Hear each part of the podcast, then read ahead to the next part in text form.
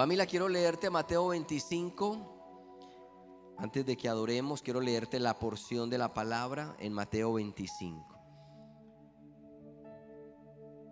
El reino de los cielos será entonces como diez jóvenes solteras que tomaron sus lámparas y salieron a recibir al novio. Cinco de ellas eran insensatas, pero cinco de ellas eran prudentes. Las insensatas llevaron sus lámparas, pero no se abastecieron de aceite. En cambio, las prudentes llevaron vasijas de aceite junto con sus lámparas. Y como el novio tardaba en llegar, a todas les dio sueño y se durmieron. A medianoche se oyó un grito, ahí viene el novio, salgan a recibirlo. Entonces todas las jóvenes se despertaron y se pusieron a preparar sus lámparas. Las insensatas dijeron a las prudentes, denos un poco de su aceite porque nuestras lámparas se están apagando. No, respondieron estas, porque así, nos va, así no va a alcanzar ni para nosotras ni para ustedes. Es mejor que vayan a los que venden aceite y compren para ustedes mismas. Pero mientras iban, pero mientras iban a comprar el aceite, llegó el novio y las jóvenes que estaban preparadas entraron con él al banquete de bodas y se cerró la puerta. Hoy es una reunión de puertas que se cierran y puertas que se abren. Qué interesante, no había relacionado esto. Esta es una parábola de cómo Jesús nos enseña acerca de las bodas, de una fiesta y de que el rey vuelve pronto. Escúchame familia de la fe, el rey vuelve pronto. Amén, el rey vuelve pronto. En la antigüedad se decía mucho Maranata, Maranata que significa el Señor vuelve. Entonces cuando la iglesia se despedía del recinto le decían Maranata, Maranata, porque puede ser que el Señor viniera esta noche. Entonces decían, Maranata, el Señor vuelve. Familia de la fe, el rey vuelve pronto. El rey vuelve pronto por su iglesia. Amén. Es una palabra que Dios está trayendo y quisiera que adoráramos para que tú puedas recibir esta enseñanza que siento que Dios me dio para la iglesia hoy. El rey vuelve pronto. Señor, gracias Oro para que cada persona que está conectada en directo o en diferido comprenda esta enseñanza, mi Señor. En tus brazos confiado estoy. Santo. En tus palabras de amor. Aunque haya duda en mi corazón confianza en ti estará. Yo sé que en ti seguro estoy, no hay más temor, seguro estaré.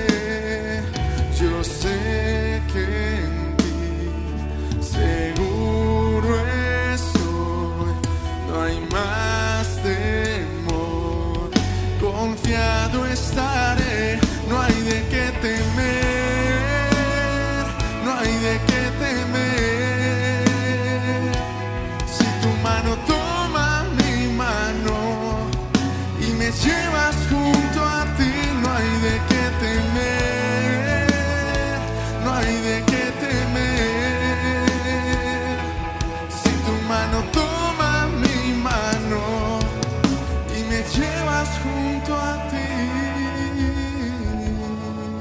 Esta parábola que Jesús cuenta era muy fácil de entender en el tiempo que la enseñó, porque había una tradición judía que cuando había una fiesta de una boda, las amigas de la novia se hacían fuera en el camino con sus lámparas encendidas esperando que el novio llegara, para luego ellas alumbrarles el camino y llevarlas donde la novia. Cuando Jesús cuenta esta parábola, claramente o le entendieron claramente a qué se refería. Las amigas de la novia tenían que estar preparadas porque no sabían, no sabían en qué momento el novio vendría. Y tendrían que tener sus lámparas encendidas para cuando el novio llegara llevarla, llevarlo a donde la novia. Familia, estamos en tiempos extraños. Hay confusión en el mundo. Pero simplemente para ti y para mí es una señal de que el rey está cerca. Y hay muchas conspiraciones que se hablan que sí, que el anticristo, que el nuevo orden mundial, todo esto que se hay en el ambiente del mundo, simplemente para nosotros son señales del principio de dolores que habla en Mateo. Cuando habla de guerras y rumores de guerras, habla de pandemias, pestes, habla de hambres, terremotos y lo demás, simplemente es el principio de dolores lo que indica que una mujer está a punto de dar a luz y tiene principio de dolores. Y esto indica estas señales que se está acercando el momento cuando el rey de reyes venga a recoger a su iglesia a las bodas que ya están preparadas. Nosotros no debemos de andar en temor sino, en expectativa que el rey vuelve pronto. Pero escúchame, el rey no viene por una iglesia encerrada, llena de miedo. El rey viene por una iglesia sin mancha, avivada, llena del Espíritu Santo, que va a caminar en lo sobrenatural. Esto va a pasar, pero sí indica que son señales de que algo se acerca. Cuando el rey, a través de la palabra, nos muestra que se acerca el rey. Maranata. Maranata, el Señor vuelve. Pero no es para que la iglesia se asuste, es para que la iglesia se prepare y no ignore las señales. Como cuando uno va en un avión y le dicen, estamos llegando al destino, vas a aterrizar en la pista de Pácora. Ya uno se prepara. ah, bueno, ya, organicémonos que ya llegamos. Es esto mismo entendiendo las señales de que el rey viene pronto. El rey viene pronto. Entonces Jesús explica que hay dos grupos de creyentes, los que son sensatos y los que son imprudentes. Habla de dos tipos de cristianos que hay. Los que son insensatos es aquel creyente que no toma en serio el Evangelio. Que juega con lo que Dios le está hablando. Que su tiempo de oración es por allá de vez en cuando. Que ocasionalmente leo la palabra. Que llamo a Dios cuando tengo un incendio para que apague como un Dios bombero. Ese grupo se llama el grupo de los insensatos. Pero también habla de los prudentes, son los que oran, están guardándose en pureza, quieren conocer más de Dios, anhelan conocer más la palabra y crecer espiritualmente. Pero los insensatos son los que están con un pie en la iglesia y un pie en el mundo. Y Santiago 4:4 claramente dice, no saben que si te haces amigo del mundo te constituyes enemigo de Dios. Oh almas adúlteras, dice Santiago 4:4. Oh almas adúlteras, que es un adulterio cuando una persona tiene una aventura con alguien que no es su cónyuge. Llama la palabra adulterio. Para Dios es lo mismo. En Santiago 4:4 dice, oh almas adúlteras, no saben que la amistad con Dios es un enemigo, la amistad con el mundo se constituye un enemigo de Dios. Hablando de estas personas insensatas, aclaro, porque las dos conocían de Jesús. Las dos conocían que el esposo venía, pero no las dos grupos estaban preparados.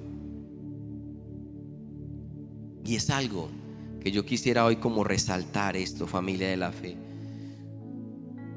Me preocupa que la iglesia no esté preparada para cuando el rey llegue.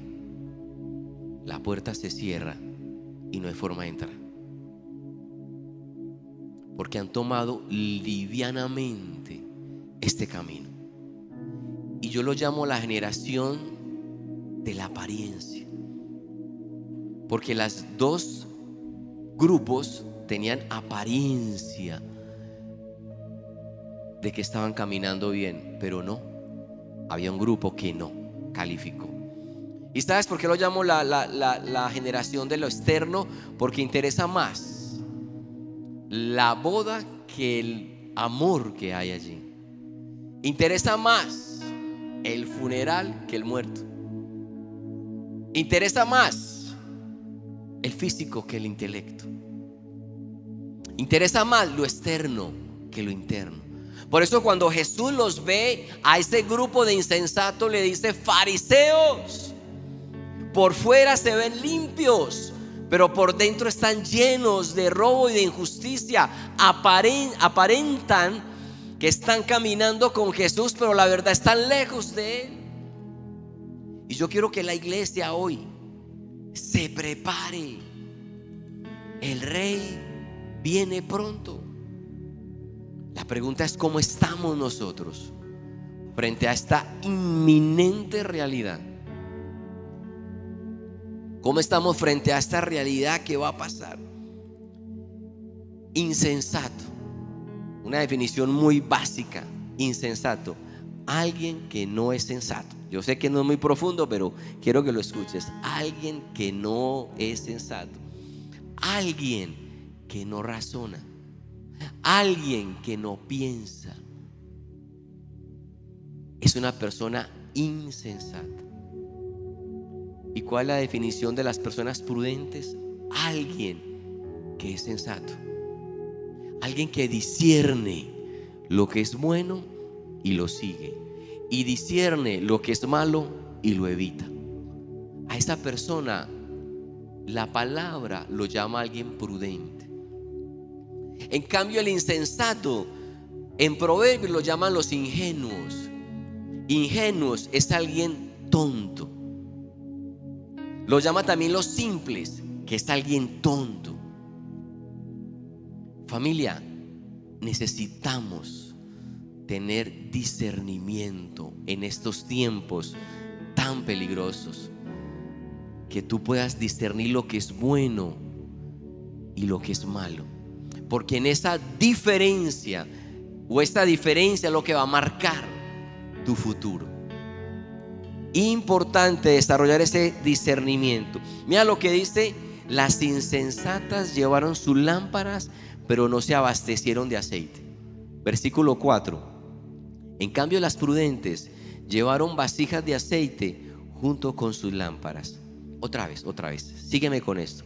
Las insensatas llevaron sus lámparas, pero no, escucha eso, pero no se abastecieron de aceite. En cambio, las prudentes llevaron vasijas de aceite junto con sus lámparas. Las insensatas llevaron sus lámparas, pero no con aceite. Las prudentes llevaron sus lámparas con aceite. Las insensatas no tenían una vida de oración. El aceite es la unción. La unción es la relación con el Espíritu Santo. Estas dos personas tenían lámparas, pero una tenía unción y la otra no tenía unción. Una tenía aceite, la otra no tenía aceite. Las dos estaban esperando al novio, las dos amaban a Jesús, pero una no se preparó y la otra sí se preparó. no tenía aceite, no tenía unción. En cambio las prudentes llevaron aceite. Familia, El aceite es la unción. La unción cuesta.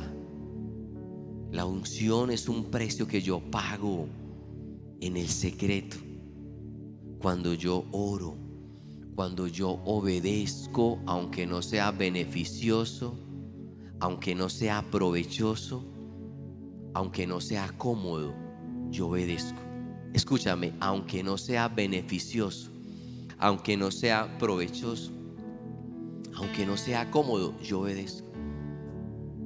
Eso es unción, porque en la medida que tú obedeces, unción viene sobre ti. Hace algunos años comencé un proyecto donde invertí algo de dinero y luego el Espíritu Santo me dijo, no quiero que estés allí y obedecer a veces no es cómodo, a veces no es beneficioso y a veces no es provechoso, pero hay que obedecer. Y yo preferí perder ese dinero para que la unción viniera sobre mí. La unción es rendir cuentas. La unción es hacer cambios. La unción es rendir el pecado. La unción es obedecer para que la unción no se vaya de mi vida. Entonces la unción no es barata. La salvación es gratuita. El Señor murió por nuestros pecados y nos otorgó la salvación por gracia. Pero la unción cuesta. Cuesta, la unción tiene un costo. Tiempo, sacrificio, obediencia. En este caso mío, dinero. Prefería perder dinero que perder la unción. Cuesta. En una ocasión, un rico ateniense fue donde Sócrates y le dijo, filósofo, ¿usted puede educar a mi hijo? Y Sócrates le contestó, claro, te cuesta 500 dracmas. Y el rico ateniense le dijo, es muy alto lo que cobras por educar a mi hijo. Yo con 500 dracmas me compro un burro. Y Sócrates le contestó, tienes toda la razón. Con esos 500 dracmas tú te puedes comprar un burro. Hazlo y tendrás en casa dos burros.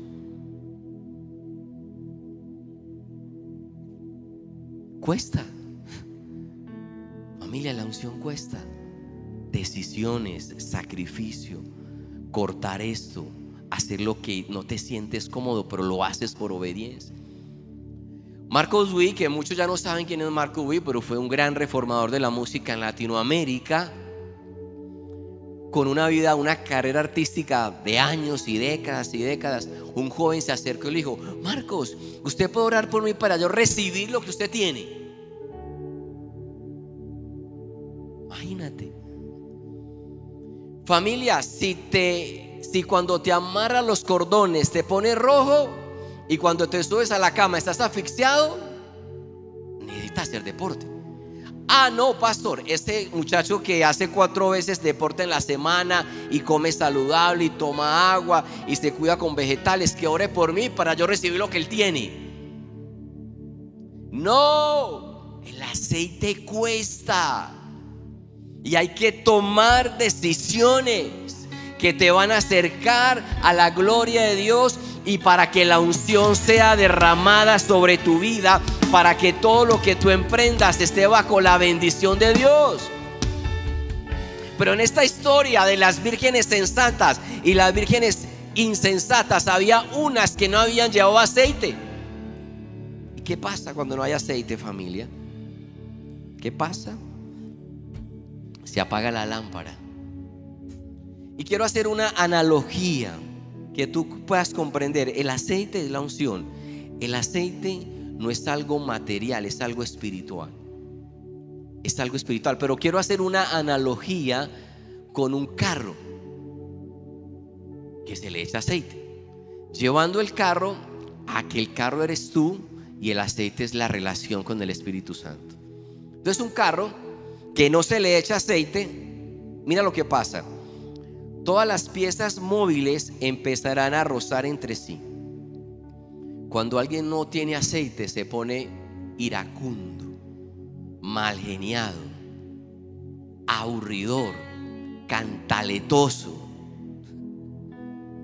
es una gotera o un gotero, también hay goteros.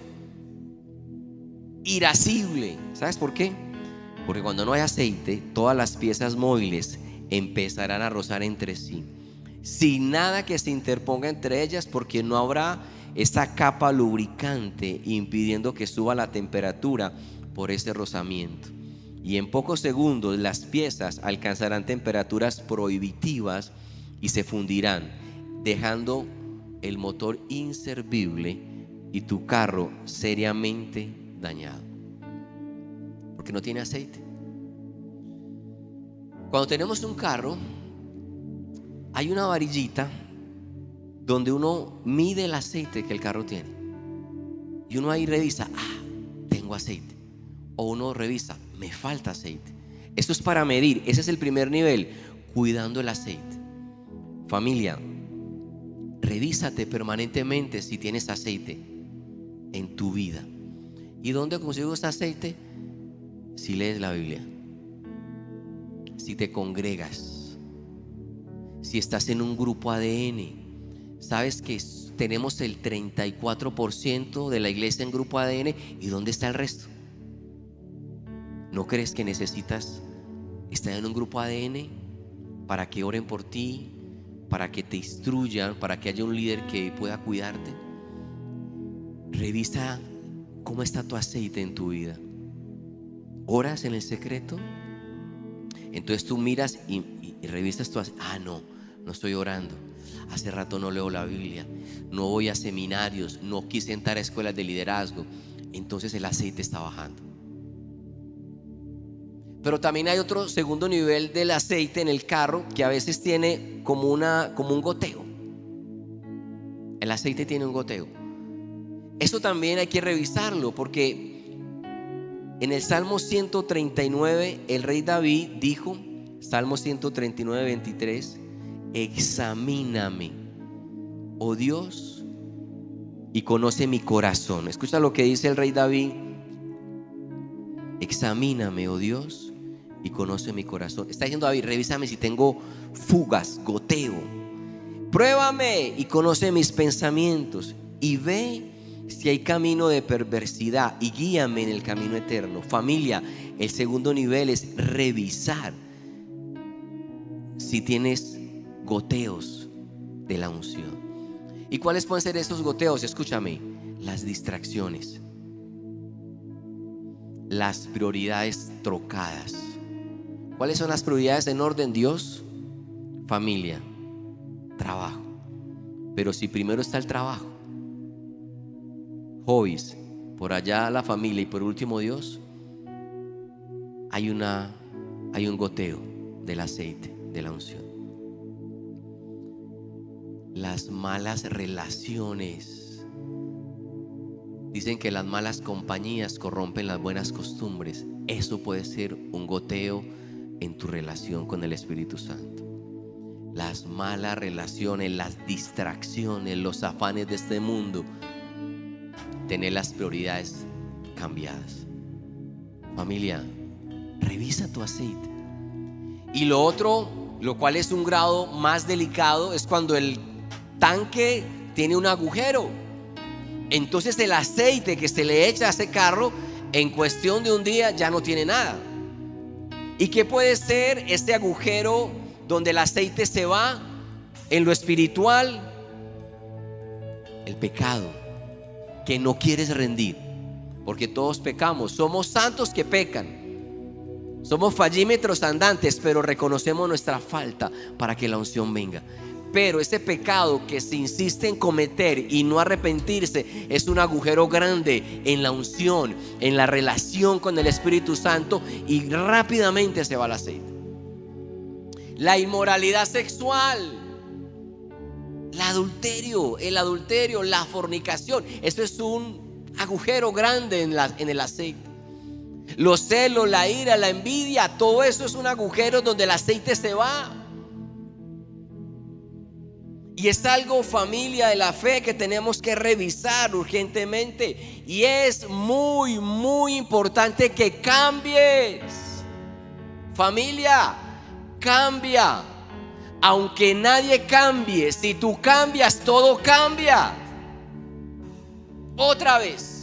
Tenemos que revisar cómo está nuestro aceite porque cuando el novio venga, tu lámpara tiene que estar encendida para que entres con él y cuando entres con él, la puerta se cierra. Pero es necesario que tu lámpara tenga aceite. Revisa si has bajado la medida de tu aceite, hablando de tu relación de oración, de tu lectura de la Biblia si no estás en escuelas de liderazgo, si no quieres pertenecer a un grupo ADN, hay un riesgo de que tu aceite baje. Pero también hay que revisar si tal vez tengas goteos, donde has cambiado los afanes de la vida o las distracciones o malas relaciones te están sacando del plan de Dios. Pero si hay un agujero, tienes que hacer algo hoy. Porque si tú cambias, todo cambia.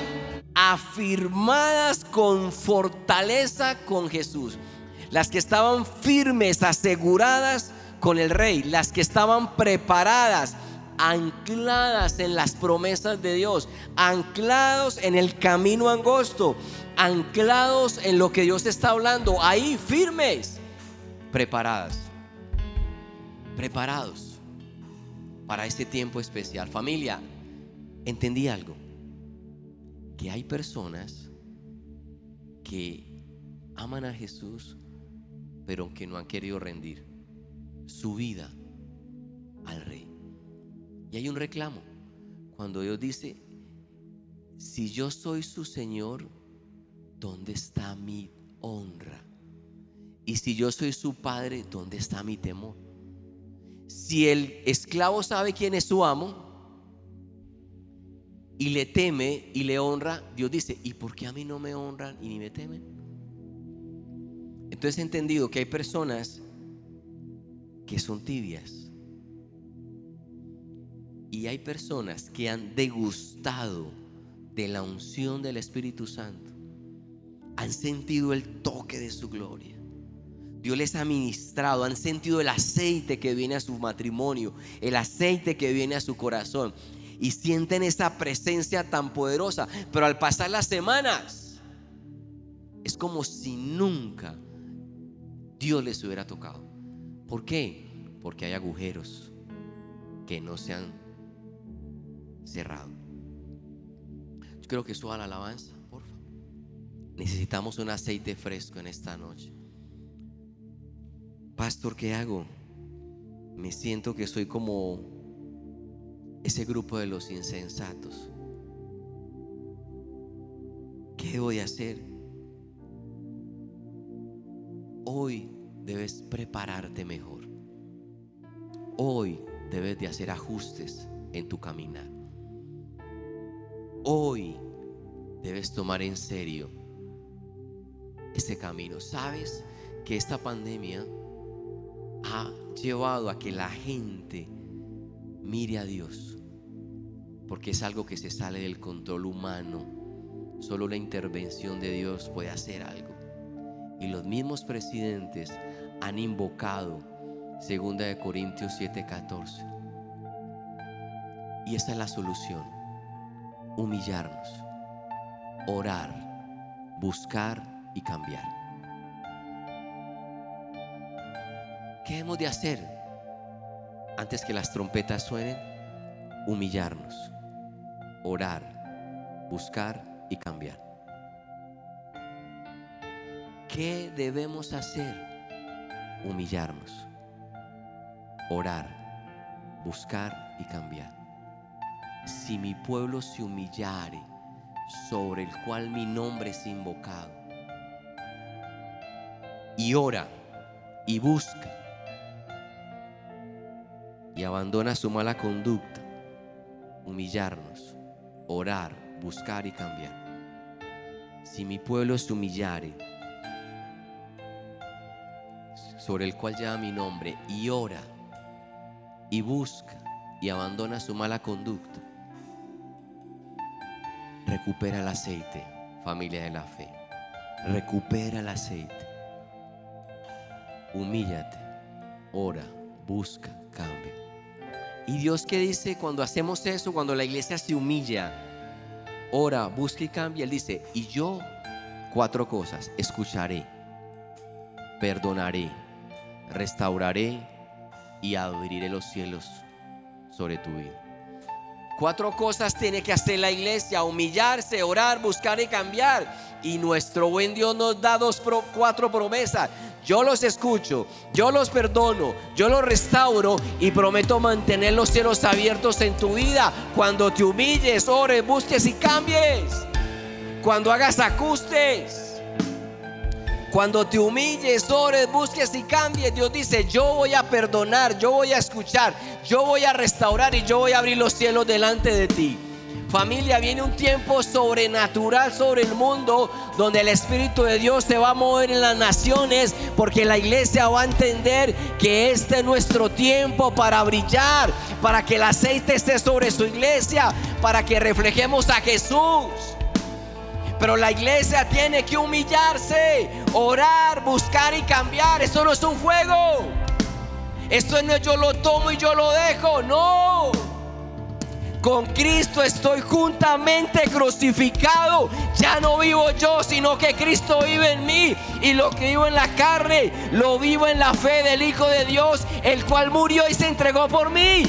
Esto es algo serio. Esto no es algo que se toma y se deja y se cambia por un plato de lentejas. Quiero decirte que tú costaste la sangre de un inocente y esa sangre te compró. No puedes seguir pisoteando la sangre del cordero. ¿Qué más justicia queda si te paras encima de la sangre del que todo lo dio? La iglesia tiene que tomar ese camino en serio tiene que cerrar las fugas de aceite. Debe de perdonar, soltar la inmoralidad sexual y mirarlo ahí. Humillarnos, orar, buscar y cambiar. Humillarnos, orar, buscar y cambiar. Y él dice, y yo los escucharé, y yo los perdonaré, y yo los restauraré, y yo mantendré los cielos abiertos. Allí donde estás en casa, dile, Señor, renueva mi aceite. Renueva mi aceite, Señor.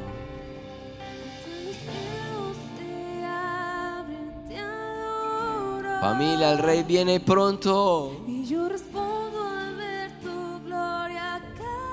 Pero Él viene por una iglesia encendida, avivada, llena de la gloria de Dios, no atemorizada, llena de poder. Vamos, levanta tu voz. Ponte sobre tus pies.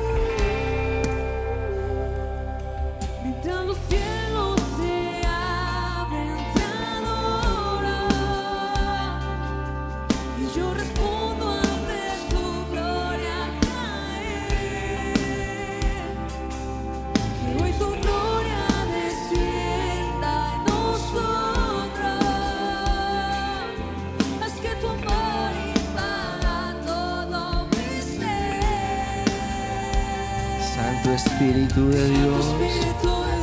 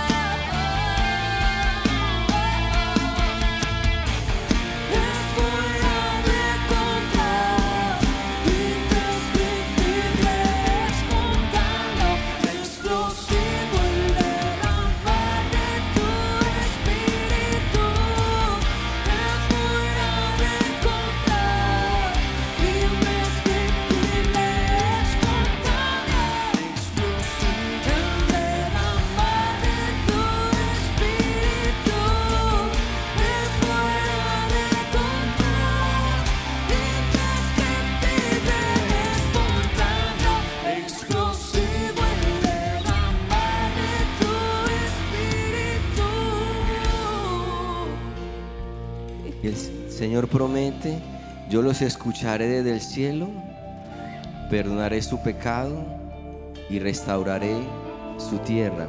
Y mantendré mis ojos abiertos, atentos mis oídos a las oraciones que se eleven en este lugar.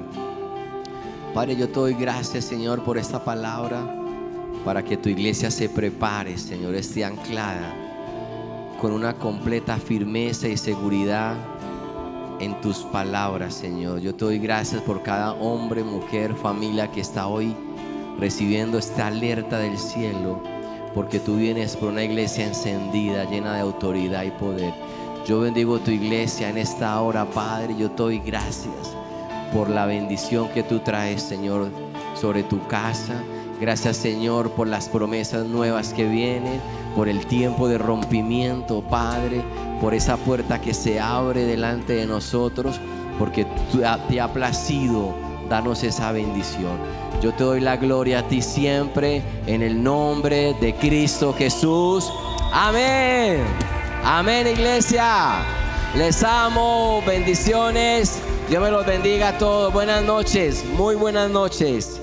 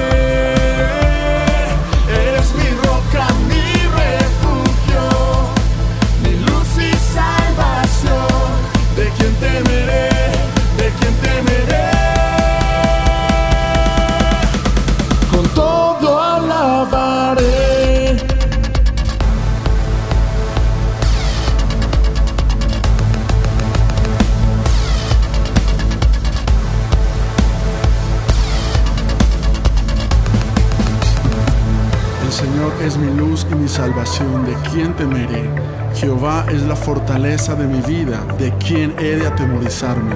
Aunque un ejército acampe contra mí, no temerá mi corazón y en ti estaré confiado. Y viviré, bajo tu sombra viviré, en tu confianza estaré, de quien temer.